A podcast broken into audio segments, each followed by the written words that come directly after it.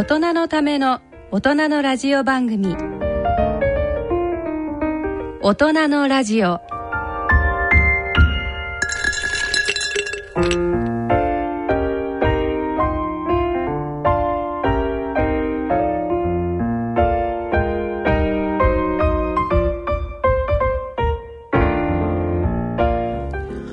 皆さんご機嫌いかがでしょうか？立川楽長です。ご機嫌いかがですか？篠崎直子です。大人のラジオ第3土曜日のこの時間は笑いと健康をテーマにお送りしております。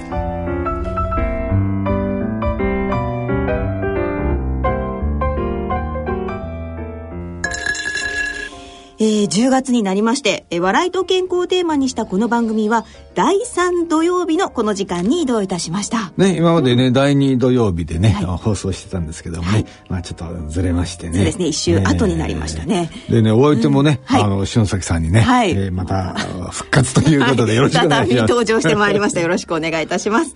さて楽長さんこの1か月どんなああ、やっぱりね、すごいですね。またノーベル賞。ええ。物理学賞が、赤崎先生とね、中村先生、天野先生が、ね、三人でとって、でもね、不思議だなと思うのは、な、なんで今なのって思いますよね。だって、だって開発されたのも、相当前でしょ？前ですよね。そうですよね。で、しかもそれが製品化されたんだっても何年も何年も前の話で、ね、青色の光をこう、作ったわけでしょ、はい、それなのになんでこんなに待たされるのかなと思ってね。ねだって黄色ならね、ちょっと待てだけどね、青がすすめですからね。そうですよね、忙しいもう、そうよ、青色が点灯した時点でね、どうぞみたいなね。すぐね。すぐ行けばいいなんでそこですか。そこですか。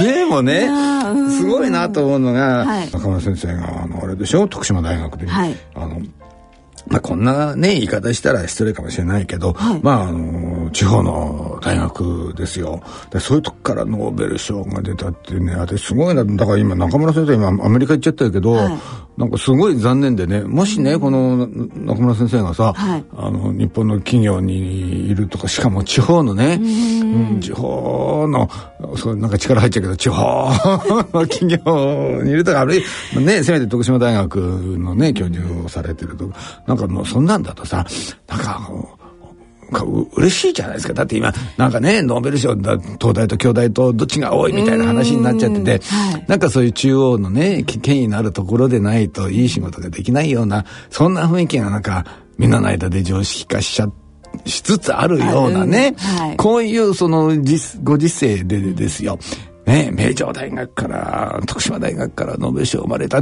もうこんな地方の活性化ないじゃないですか。ないですよ。皆さんやる気になりますよね。そうでしょ、ね、もう、もう全然、もうね、そのモチベーションだって違ってきちゃうし、いや、私ね、本当にあの、はい地方に行くことが多いんですよ、仕事柄ね。そうですね。うん、やっぱりあの、ね、落語でね、うん、で、あの、まあ、公演だって実際に行って健康落語やってるんですけれども、そうするとその主催者の人と話したり、そこの行政の人と話したりするんだけども、決まっていうのが、いやもうね、仕事ないんですよ。だから若い人がみんな出ていっちゃう。うん、だから高齢化は進む若い人に、も仕事ないんですよ、楽長さんここに立ってね、みたいな、そんな愚痴をね、本当にどこ行っても同じように聞かせる。だからやっぱりね、地方、だって今、政治家がさ、地方の創生だ、地方と活性化だ、ね、絵に描いたようなこと、パッパッパ言うじゃないですか。ね、でも実際にはね、それ、まあ政治家はね、そういうことをパッパ言うのが仕事だからしょうがないだろうと思うけどさ、でも実際にね、その、今の世の中、そういう、それとはも全く逆の方向に向かって進んでるわけですよ。だからこういう時にこういうね、地方の大学が、ノーベル賞取ってね、いいじゃん。まあ大学取ったわけじゃないけどさ。まあまあそうですね。でもね、名古屋においてはね、二つですもんね、そうですよ、名古屋大とね。ね、そうなんですよね。天野先生名古屋大だしね。うん。で、徳島ねね、大学だから本当に残念でね、中村先生もアメリカだからね。なんかそこがね、だからこういう人をまた、手放すっていうのかな、本当に優秀な人みんな、ね、日本から出てっちゃうからね。もったいない引き止めたいねねなんとかしてほしいですよね。本当になんとかしてもらいたいなと思うけど、でも本当にね、うん、えーいいニュースですね。ね本当ですね。私も理系女の私としてもちょっとかなり嬉しいですからね。はい、篠崎さんね、はい、数学ですからね。篠崎さん専門がね。はい、信じられないよ。ええ私はお釣りの暗算できないってのにね。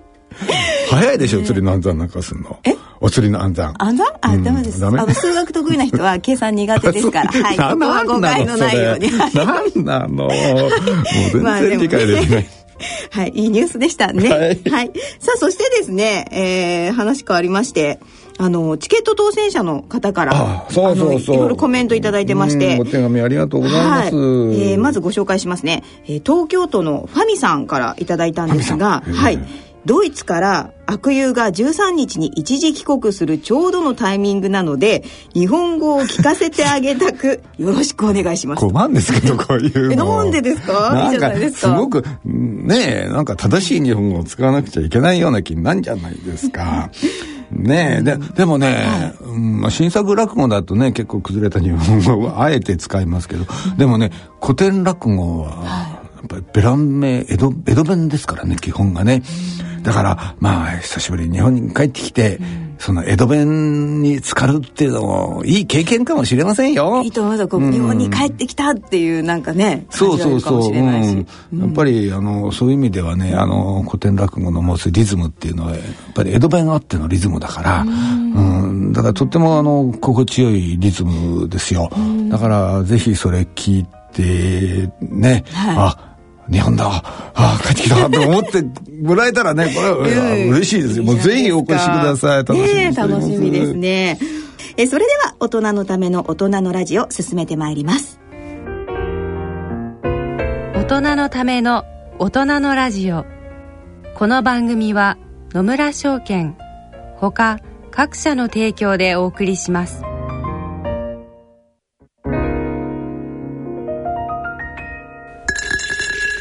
野村。第二の人生に必要なのはお金だけじゃないから。ゆったりとした旅を楽しみたい。健康はもちろん若々しさもまだまだ保ちたい。住まいをもっと快適にしたり相続のこととかもしもの時のことも考えておきたい。セカンドライフのために知りたいことってたくさんありますよね。あなたのハッピーなセカンドライフのために。野村証券の本支店ではさまざまなスペシャリストを講師にお招きして野村のハッピーライフセミナーを開催しています。詳細はウェブで「野村のハッピーライフ」と検索してください。なお当セミナーではセミナーでご紹介する商品などの勧誘を行う場合があります。それの村に来てみ大人のための大人のラジオ。心と健康のコーナーです。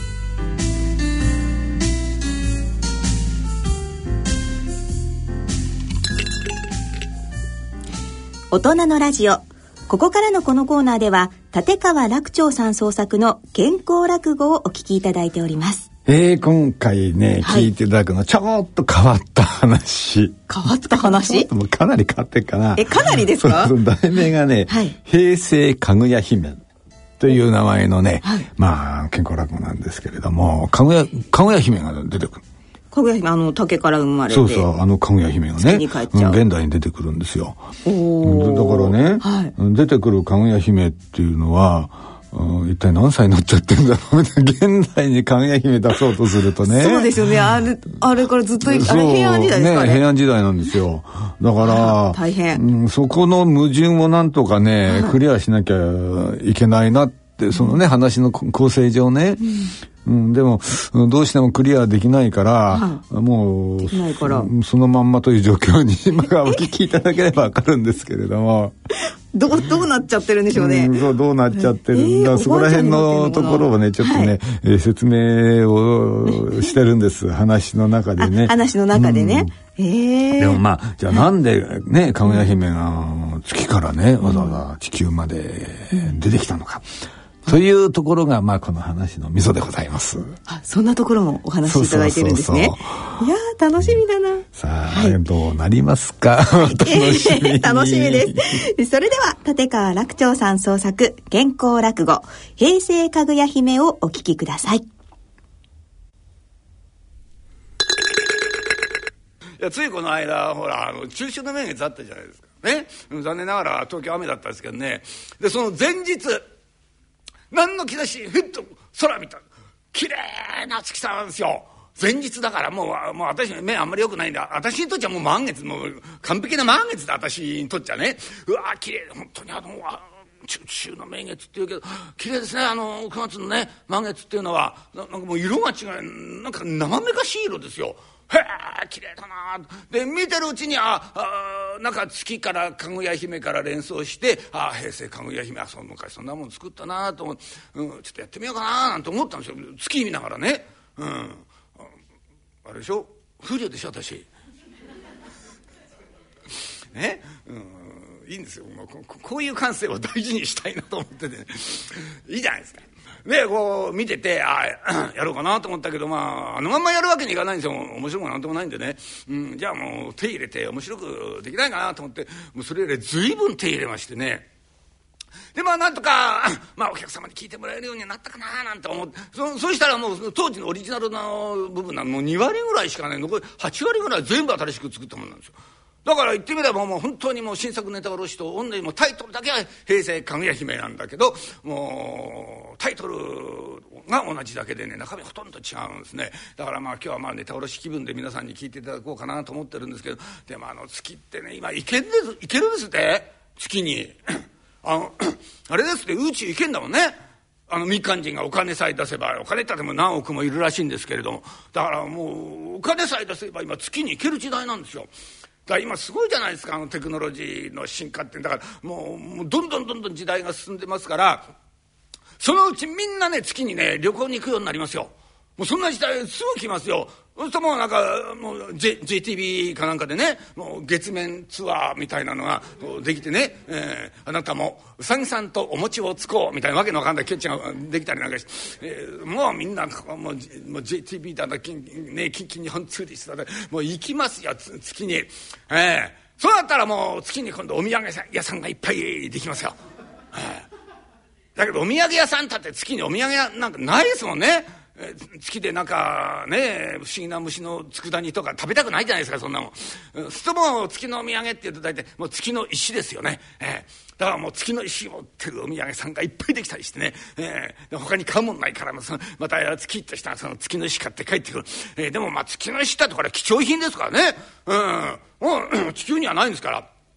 あこれ持って帰ってきて地球に来て友達に自慢したりなんかしてどうだすごいだろこれ月の石だ。お前月から買ってきたのお前。ええー、本当に月から買って月の石？すげえなーってよく見たらここに「ベメイドインチャイナ」って書いたりなんかして。こうなるとどうにもなりませんけれども、えー、今日は、まあ、そんなような時代のお話でございますけれどもおじいさん大変ですよ。今度ねかぐや姫が里帰りでね月から地球へ帰ってきますよ。なんだよおい。え？かぐや姫が、うん、月から地球へ帰ってくんのか。そうかそうか。いや久しぶりだな。しかしばあさんお前なんでそんなことが分かるんだよ。ついさっきかぐや姫からね LINE が入ったんですよ。LINE? なんだお前えかぐや姫と LINE なんかやってんのか？そうですよお互いにスマホでね。スマホってえかぐや姫スマホ持ってんのか？持ってますよ当たり前じゃありませんか？おじいさんかぐや姫のねスマホの待ち受けはね神田川なんですよ。いやそれかぐや姫だそれお前。あそう。随分凍ったことやってんの。うんか。だけどなあの子は今月にいるんだぞばあさん。月から LINE なんか届くのか。何言ってですねおじいさん。今進んでるんですよ。今月にはねドコモショップができてるんですよ、ね、au から iPhone から何でもあるんですから。そそうかおい随分進んだんだよんなこのうん。あしかし楽しみだね。えー、わしのな。平安時代のご先祖様がな、金色の竹の中から、えー、かぐや姫をこうな出して、えー、大きくなるまで育てて、まあ、もっともな大人になったら月消えちまったけどもなあだけどその時の恩を忘れずにな、うん、世代が変わるたんびにあの子が、里帰りをして挨拶に来てくれる、えー、あしんとこもそうだよあおじいちゃんおじいちゃんっつってな慕ってくれるよ義理がたい子だなそうよ義理がたいだけじゃありませんよ性格もいいですよまあまっすぐなねさっぱりとした性格ですよそりゃ当たり前だお前かぐや姫なんだから竹を割ったような性格になるんだよ。うん。えー、なんか、かぐや姫は、今度いつ帰ってくるんだ？今度のね、満月の夜に帰ってきますよ。まあ、楽しみですね。はいばあさん。いいお月様だな。うん満月だよ、そろそろなかぐや姫が降りてくる頃だ。おいばあさん見てごらん降りてきたよ。月からかぐや姫が降りてきた。いつものようにな。牛に牛車を引かす。小田さんなんかちょっとよ様子が変だなおい。えあのみ見てみろあの牛。痩せた牛だなおい。女痩せた牛見るの初めてだ。ねその時じゃないよ牛の鼻の頭が真っ赤っかだぞおい。どうなってんだあれ。おじいさん何言ってんですかあれ。牛じゃありませんよ。あれトナカイですよ。トナカイ？トナカイがぎっしゃ引いてんのか？そうじゃありませんよ。あの子手振りながらそれに乗って降りてきますよ。サンタクロースじゃないんだよおい。なな何考えてんだあの子。降りてきた降りてきた降りてきた。おじいちゃんおばあちゃん。お久しぶり。ああ、かぐや姫かい。お前、いつも変わる。太ったなお前。お前、十二一人がパツンパツンじゃないか、お前。え？ー、どどうしたんだ？そうなのよ、おじいちゃん。私もすっかり太っちゃってさ月謝に乗ろうとしたらね月謝の入り口にね体がつっかえちゃって入らないのよだからさ私ね他にね乗り物ないかしらってレンタカー屋さんに聞いたの。レンタカー屋さんってお前この一人レンタルなのか？当たり前じゃないの。めったに乗らないんだからさそうしたらね。あなたみたいに太っちゃった人はオープンカーにしか乗れませんって言われて。でそれに乗ってきたんだけどさ私どうもソリってあんまり好きじゃないのよ。私とはさそりが合わないわね。お前いつからダジャレ言うようになったんだよおい。だからお前なんだってお前そんなに太っちゃったんだよ。それがねおじいちゃん聞いてよ。最近ね地球の企業が月にも進出するようになったでしょ。だからね日本のね食べ物屋さんがあちこちにできたのよ。私さ日本の食べ物がさ懐かしいじゃない。だからいっぱい食べちゃってそれで太っちゃったのよ。それにね食後のデザートにねお菓子食べる癖がついちゃってますます太っちゃってさ。なんだよおめえ。月にもお菓子があんのか？あるわよ。月餅。あ月餅な？いやあれはわしも好きだけどもな。うん？そうかそうか。だけどねおじいちゃんすごいわね。日本の人ってみんな働き者ね。もうすごいわ私がよく行くね和食屋さんのねお店なんかね。もう従業員の人ね。もうみんなね休みも取らずに働いてるわよ。休まないのよ。それだけじゃないねもう睡眠時間削ってまで働いてんの。すっごい働き者よ。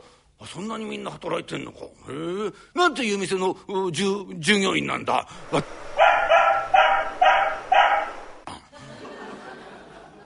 それひょっとしてブラック企業じゃないのかそれ。お前それそれどっちかっちゅうとなそれ働いてるって働かされてんだよ。あそうかしら。まあじゃ気の毒ね。でも私さ太っちゃったでしょ。だからねバイトしたのよ。バイト？お姫様がバイトなんかすんのか？そうよ少しでも痩せようと思ってさ。そうしたらひどいのよ。おじいちゃんその店ね産業手当出さないのよ。産業手当出さない。ひどい店があんだもんな。なんていう店なんだよ。ビューティークリニック。あ月でもあんのかそれ。へえ月ってのはそんな店ばっかりだなお前。ああそうかそうか。だけどおめそんなに太っちまったらな。体にだって悪いだろうよ。そうなのよこの前私さ健康診断受けたのよ。健康診断月にあんのか。月にも何か医者がいるのか？いるわよ。国境なき医師団が言ってんの。あそんなとこまで行ってんのか？すげえとこまで行ってんな。え。ー、なんか言われたのか？そうなのよ。おじいちゃんとさん。メタボって言われちゃったわよ。それだけじゃないの。骨粗しょう症があるんですって。骨粗しょう症？そんなのばさんの病気だぞお前。お前みたいに若いのになんのか？何言ってんの？おじいちゃん私ね若くないよ。だって私さ平安時代からずっと生きてんのよ。骨粗しょう症ぐらいなるわよ。もうやんなっちゃったでもね。あの骨粗しょう症ってねカルシウム食べればいいんじゃないんですってね。あのね骨に負荷を与えないと骨にカルシウムつかないんですって。だからトレーニングやんなさいって言われたのよ。だからスクワットとかさ、ね、あの階段の上り下りとかなんか重いもの持っては、ね、運ぶとかなんかトレーニングやんなさいって言われたんだけどさ。でもほらおじいちゃん月ってさ重力がないでしょ。何やってもトレーニングになんないのよ。しょうがないからさ私ねトレーニングするために地球に戻ってきたの。だからねおじいちゃん私さあの骨粗しょう症が良くなるまであの厄介になりますからお願いします。そうかそうかいやいや。いつまでもいておくれ。さあ次の日の朝でございますが「かぐや姫やかぐや姫、えー、そろそろ起きたらどうだ？ああ肩こるもうやだもううっとうしいわね。本当にうっとうしいわね。地球の字。誰がうっとうしい？いやおじいちゃんのことじゃないわよ。地球の字って地球の重力のことよ。もうね慣れるまではね座ってるだけでね肩こんのよね。でもさだからね、まあ、地球に来た甲斐があんだけどさ。でもねおじいちゃん私ちょっと心配なのちょっとね。なんか熱っぽいのよ。熱っぽい。そりゃいかんな。風邪かなんかひいたんじゃないのか。いや風邪ならいいけど私心配してんの。私ゆうべねうち来る時にさ代々木公園の上空飛んできたのよ。蚊にでも刺されたんじゃないかと思う。そんなわけないだろお前。蚊がそんな高いとこまで飛ぶわけないだろよ。いやそれはなあの長旅の疲れが出ただけだよ。うん、えー、ご飯食べなさいご飯を。ね。うん、えー、ばあさんがお前のためにな特別なご飯作ってくれたぞ。うん。わかめご飯にな。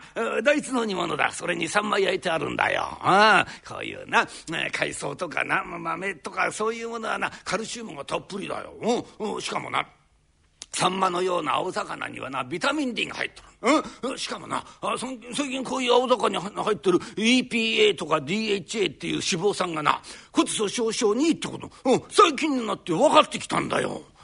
おじいちゃん随分詳しいわね。どうしてそんなに詳しいの、うん、いやちょっとな、うん、ごく親しい友達にな医者で落語家っていう変なやつがいるんだよ。うんいや、ゆうべそいつに電話してな、聞いたんだよ。うん。そうしたら怒ってやんだよ。明日独演会だから邪魔だから電話してくんなって言われて。え、なんだね。ダメよ、おじいちゃん、そんな。独演会の前日邪魔しちゃダメ、そんなことして。まあ、でもおじいちゃん、ありがとう。さあ、それから何日かしたある日のことでございます。ねえねえ、おじいちゃん、ちょっと見てみて、どう？このバイトね、おじいちゃん。えー、このバイト、どうもなんだ、なんだ、お前。え？ーバイトすんのか？そりゃそうよ。こうやって毎日ねゴロゴロゴロゴロしてたらさ何のために地球に来たか分かんないじゃんのやっぱりさバイトかなんかして体動かしてねもうカロリー消費してダイエットしてそれにさ骨だって鍛えなくちゃいけないじゃんな。これなんか私にさぴったりのバイトだと思うのどう思う？おじいちゃん。なんだよ。えー、かぐや姫。お前にぴったりのバイトってどこで働くんだ？かぐや。かぐや姫がかぐやで働くのか？それはちょっと紛らわしいんじゃないのかお前。やめた方がいいんじゃないか？そうじゃあさ僕あのデパートのねあの店員のバイトってのあるの。ねデパートだったらさずっと立ってんじゃない？それにさあちこち動き回ったりするからさ。これさ骨粗しょう症にいいんじゃないかと思うのよねおじいちゃん。私ここでさバイトしていいでしょ？ね明日面接に行ってくる。はい次の方どうぞ。次の方どうぞお入りください。お願いします。びっくりした。なんですよ、あたな。なんだってあんた、十二人なんか来てんですか。バイトの面接に来たんですけど、バイトの面接だった。またすごいお着物でお見えになりましたなあたいいえこれ。ほんの普段着ですの。それが普段着ですかそれが。毎日そんなの着てん。へえきましたね。ああ、なんですか？え、うちバ、バイトするんですか？あ、そうですか。はいはいはいはい。あなたで、あの、履歴書をお持ちになりましたか？履歴書って、そういうものは私書いたことないんですけど、そうですか。あまあまあまあいいでしょう。ええー、っとね、うん、じゃあ、あのー、まずお名前から伺っていきましょうね。えー、お名前なんて言うんですか？名前ですか？かぐやえ？かぐやんさん？ベトナムの方ですか？いやそうじゃないよベトナムじゃないだから私の名前は あの私の名前はえっと、月出し月子と申します月出し月子飲み屋みたいな名前だからの。えー、まあまあいやいやいいですいいです。はいはいはいはい。えっ、ー、と何々月出し月子さんとね。うん。お年はいくつなんですか？はいあの私今年1374歳です何です？ああいえあの24歳です。ああはいはいはい。えー、24歳とね。うん。えー、っとあのご出身はどこです？竹林です。何です？あの竹林です。ああそうですか。はいはいはい。えー、ご出身は群馬県館林と、うん、これでよろしいんですか？あの結構です。結果オーライ。なんか言いました。何でもないんです。あそうですか。えー、っと今お住まいどころ。えあはいはいはいはい。えー、最寄り駅は？あそうですか。はいはいはい。ということは何ですかとえ？そこの駅からこちらまでその格好で電車乗ってきたんですか？そうじゃありませんよ。トナカイにねそれを引かせてきたんですよ。トナカイ。にソリもそうなんですよでも駐車するところが全然見つからなくってねもう大変だったんですの。なんかユーバーの終わりの方なんですね。あのですか。なんかお面白い方ですね、また。あの私あの採用していただけますでしょうか？もちろんですよ。ぜひお願いします。いやあなたにはね、呉服売り場でお願いしたいと思いましてね。え？制服？いや制服なんかいりませんよ。ぜひね、その私服でお願いしますよ。私服ですか？そうですよ。あなたその格好でね呉服売り場に行ってくださいよ。もう大変な宣伝になりますから。ねもうものすごい看板立ててんのと同じですからね。ぜひ呉服売り場でお願いします。なんてんでさこれからデパートの呉服売り場で、えー、バイトをするようになりましてね。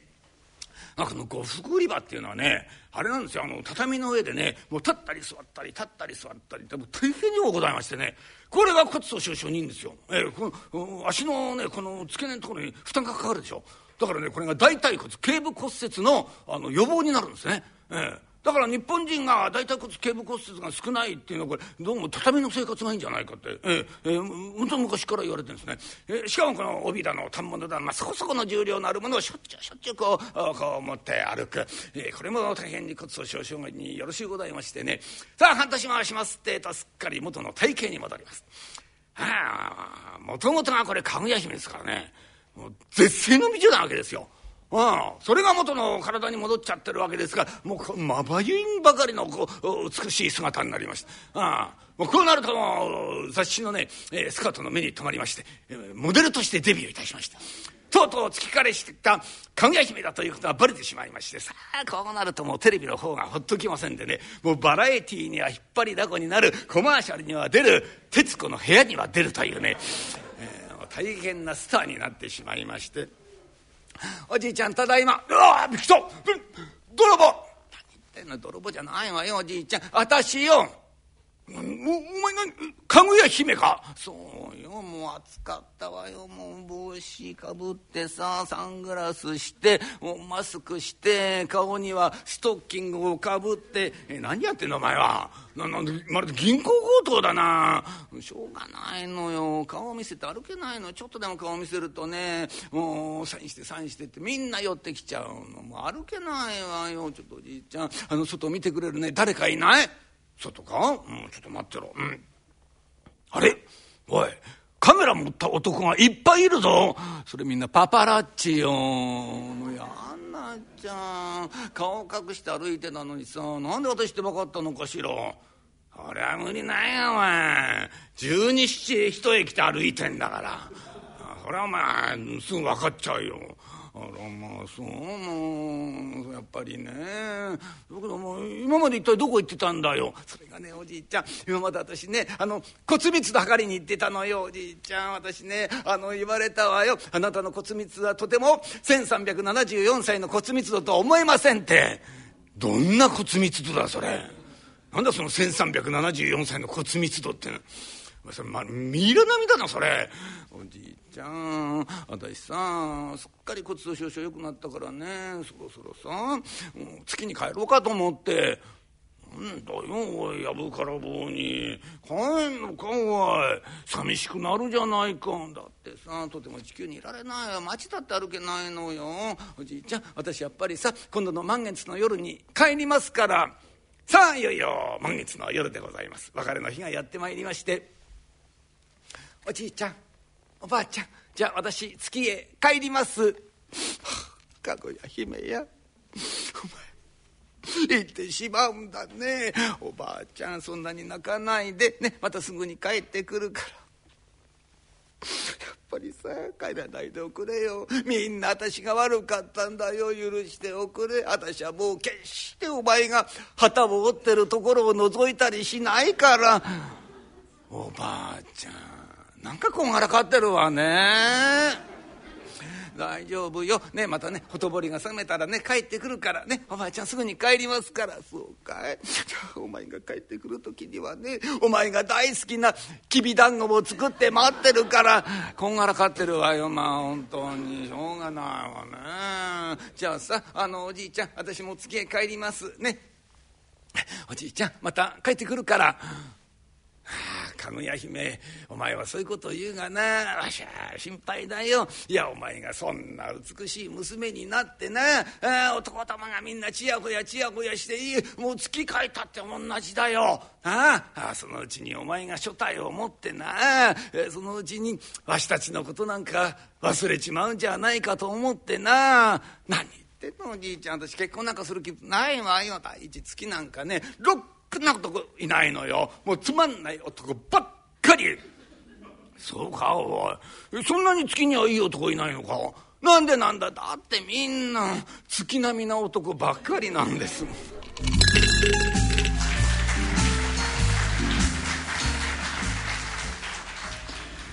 立川楽長さん創作の健康落語平成かぐや姫をお聞きいただきました。変な話だったでしょ。骨粗しょう症が出てきましたね。そうなんですよ。いやしかもダジャレ連発で。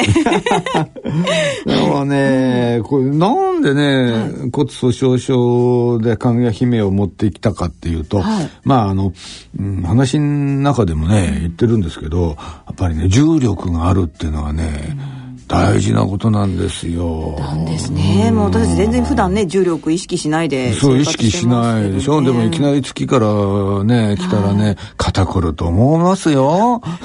そうですよね。だってそんな、ね、だってリュックサック背負って歩いてるようなもんだもんね。すごいな、意外に私たち力持ちなんですね。そうそうそうそう、結構ね、この重力に耐えてるわけですよ。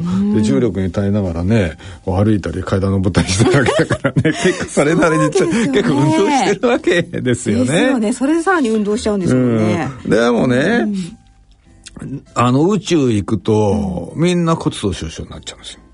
あ、重力がないから？うん。ええそう。だって、あのー、骨粗鬆症がね、とっても問題になってるのは宇宙飛行士なんだもん。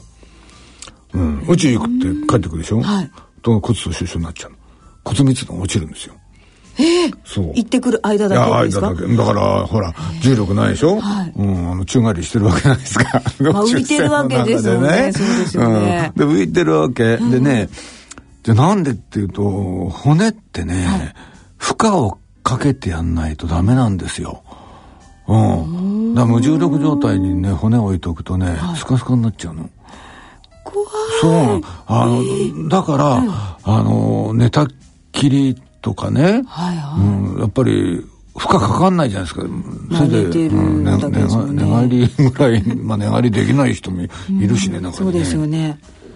あのね、あの、宇宙飛行士でね、はい、あのー、ちゃんとこれね、あの、検査した人がいるんです。これ NASA がちゃんと検査してるのね。はい。そうするとね、宇宙空間にいると骨粗鬆症ってね、骨の量ね、骨量って言うんだけど、はい、あの、減少する速さが地球の10倍だって。うん、10倍ですか ?10 倍でしょ？びっくりするでしょ ?10 倍ですよ。そんなに？うん。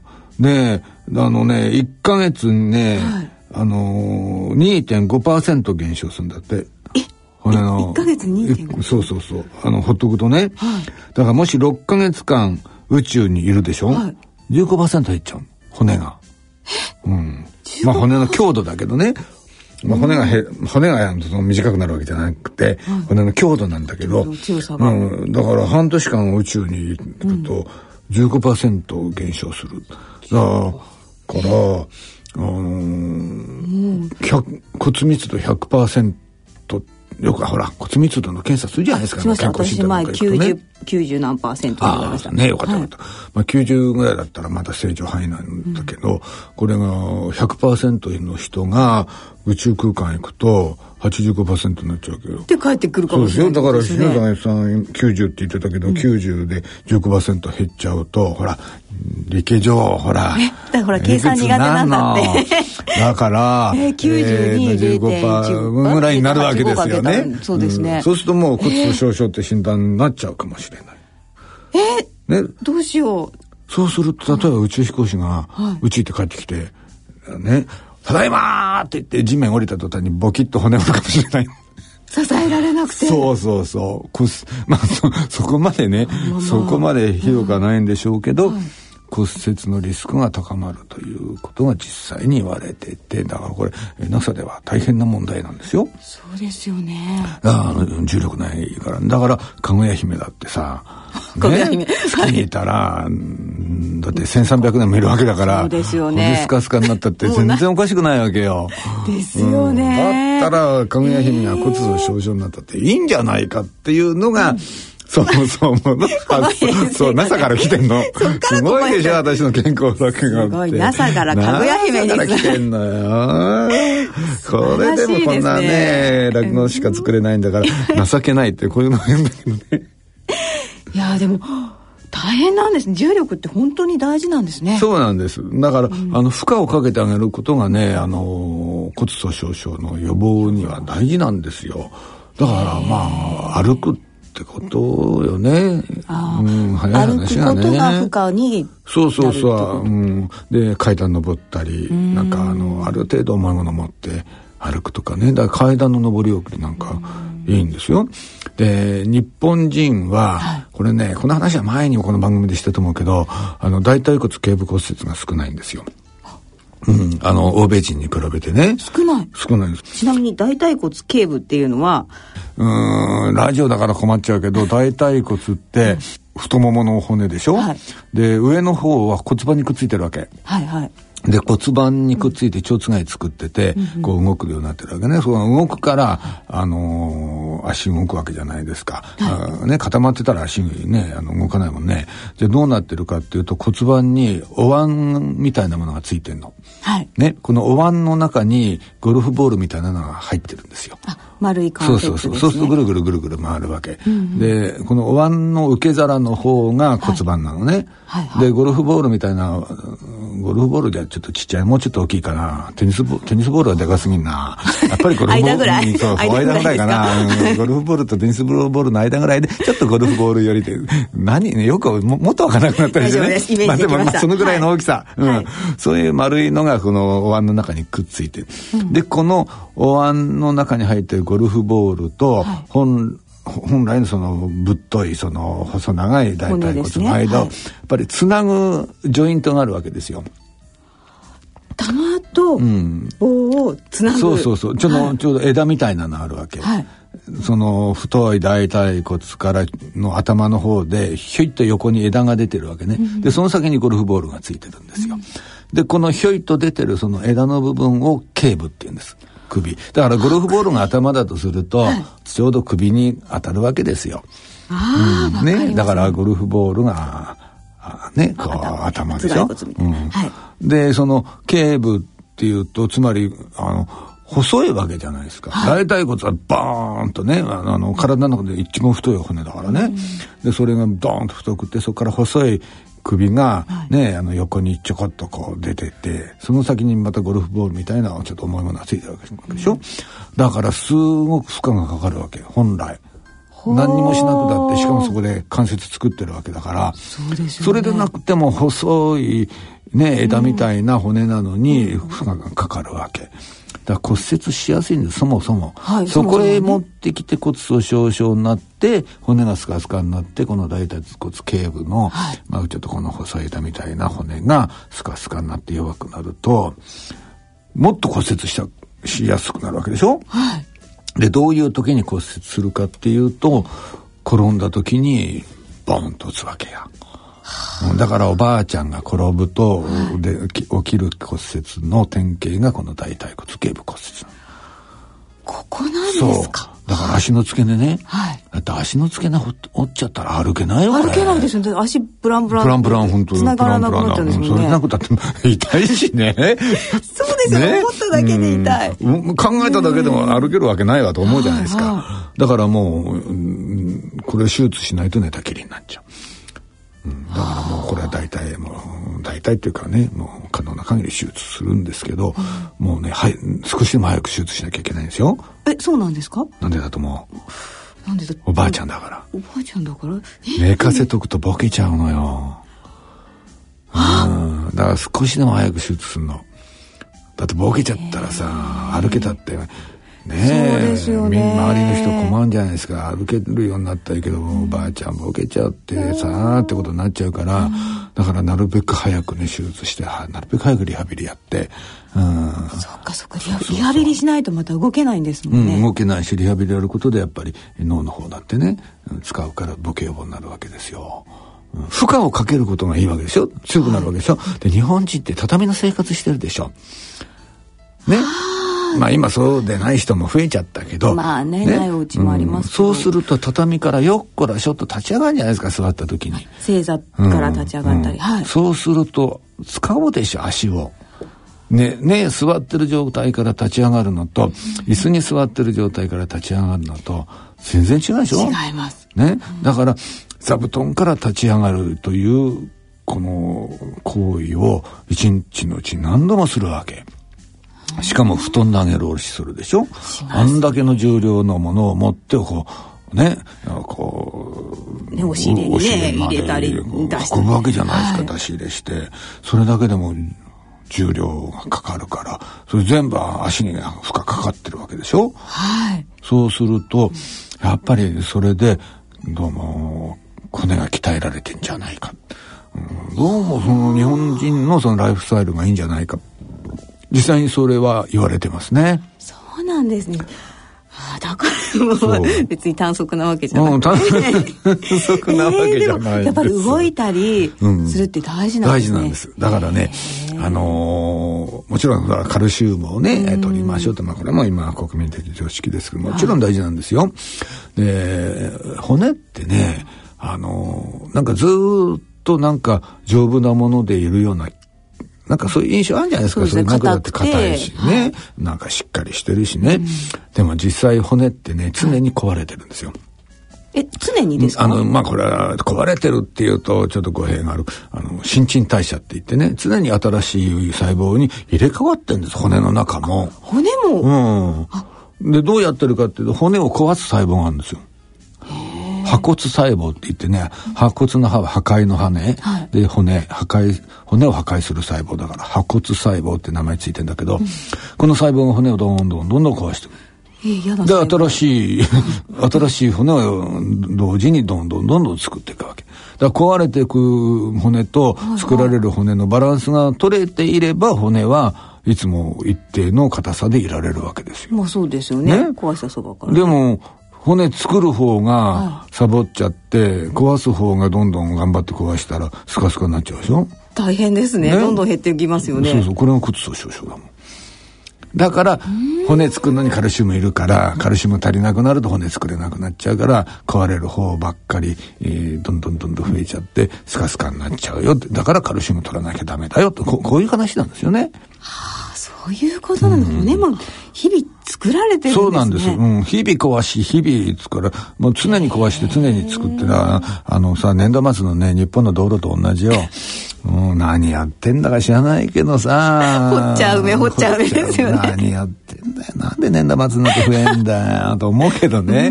同じようなことやってるわけですよ。あんなイメージですね。うん、そうそうそう。へでもねカルシウムさえあればいいってもんじゃなくて、カルシウムを吸収するのに必要なのがビタミン D なんですね。青魚、うん、そうそうそう。でこのビタミン D は、あの紫外線で作られるんです体内で。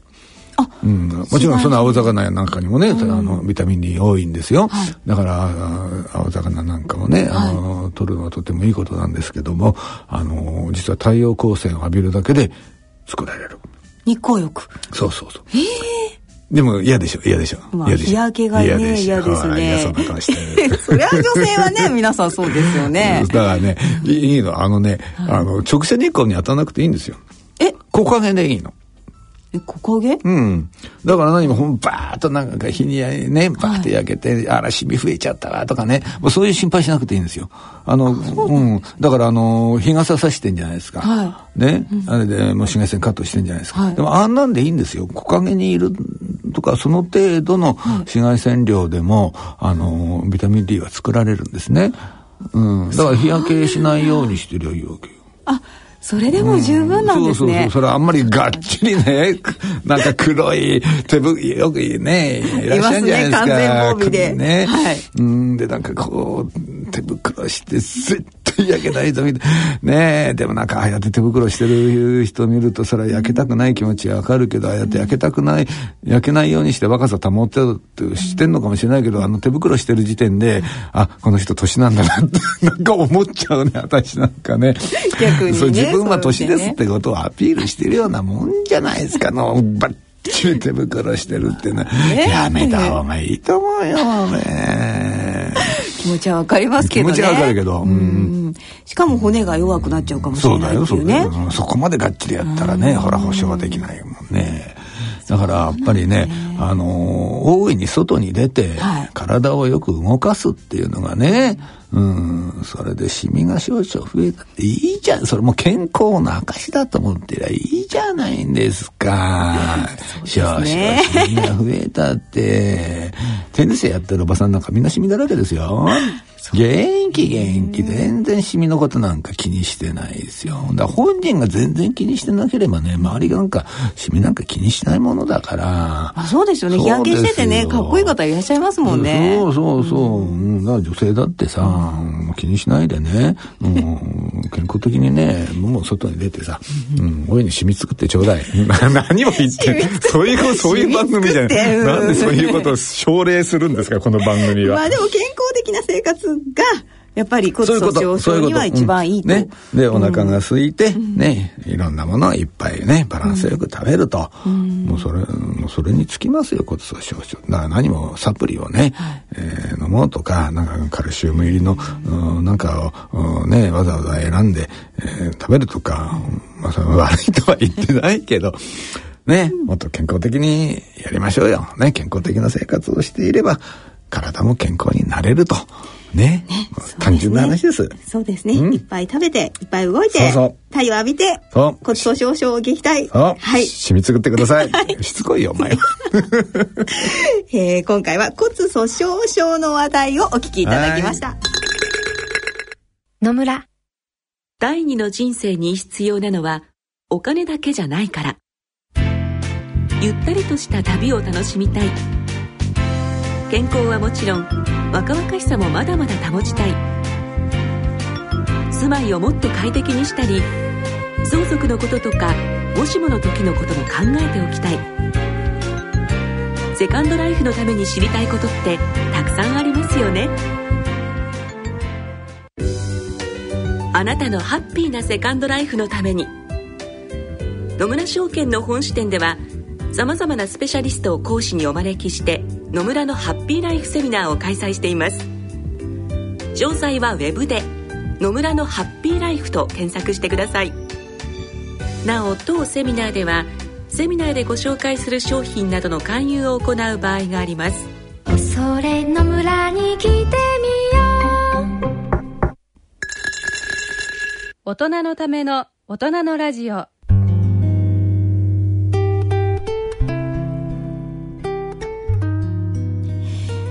えー、今回の大人のラジオ骨粗しょう症をテーマにお送りしてきたんですがそうですね、はい、もうとにかくね、うん、えー、外に出て健康的な暮らしをしましょうみたいなね、はい、そまあ、そんな話でしたね、ね、さあそして楽長さん、はい、新しい本がそうそう。著書がね、うん、ドクター楽長の健康話というねまあ新刊が、まあ、春陽堂という出版社から、はい、まあ、出ましてですね、はい、まあ、ぜひね、はい、えー、まあ、お読みいただければと思うんですけどもね、まあこれね、まあ、生活習慣病の、はい、まあ、解説書みたいなものなんですが、なぜ私が書いてるからね、はい。うん、ままともにはいかないんでね、うん、まあ、すごくね、まあ、楽しい、面白い、まあ、解説書になっててます。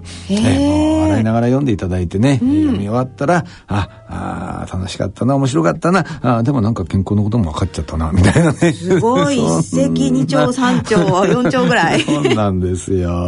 ねこの中にも骨粗しょう症のお話もちょっと出てきましたもんね。ねこの番組でね、お話したようなことも結構書いてありますしね。えー、はいね、こちらの本なんですが、えー、抽選で2名様にプレゼントしたいと思います。はい、はい、ぜひね、あの、ご応募ください。はい。さあ、そして、えー、いつものようにですね、えー、独演会もありますね。えー、来たる11月17日月曜日、東京都中央区にあります築地本願寺ブディストホールにて開催されます落語独演会第23回楽町築地独演会に、えー、抽選で5組10名の皆様にチケットをプレゼントさせていただきたいと思います。はい、ねこれも本当にねいつも皆さんご応募いただいてありがとうございます、ね、皆さんねたくさん、ねね、中にはね住所書いてください。方もい。らっしゃる、はい、送りチケット送りようがないって方もいらっしゃる。ぜひね住所を忘れなくねえお書きください。はい。では応募方法です、えー、応募方法はですね番組ホームページの番組宛てメール送信フォームからご応募いただくか、えー、郵便の方は郵便番号105-8565ラジオ日経大人のラジオプレゼント係宛てにお送りください。でですね、今回は本希望の方は本希望と、チケット希望の方はえー、第23回独演会チケットプレゼント希望とお書き添えの上お送りください。じゃあ両方希望の方はどうするんですか？両方両方書く？両方書いていいみたいですよ。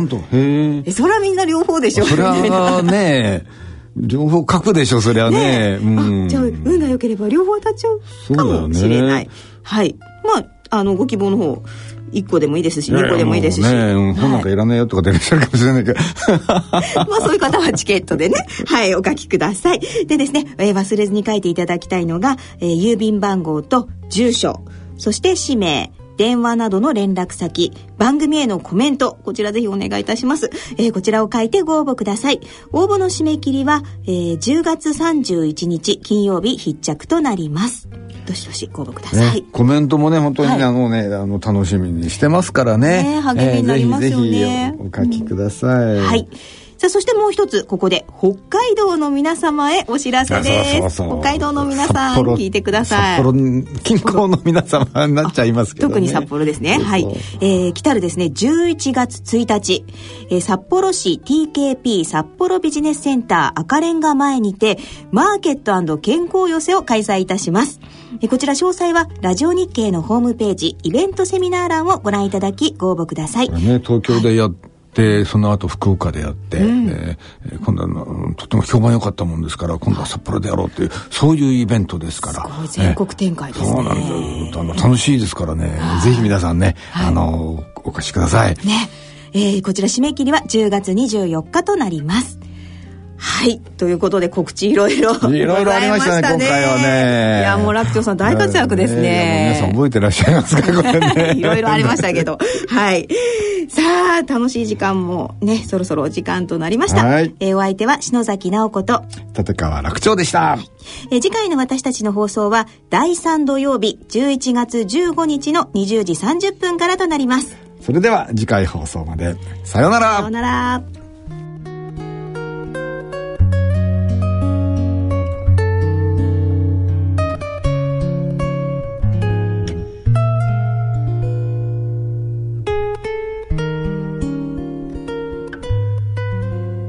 人のための大人のラジオこの番組は野村証券ほか各社の提供でお送りしました。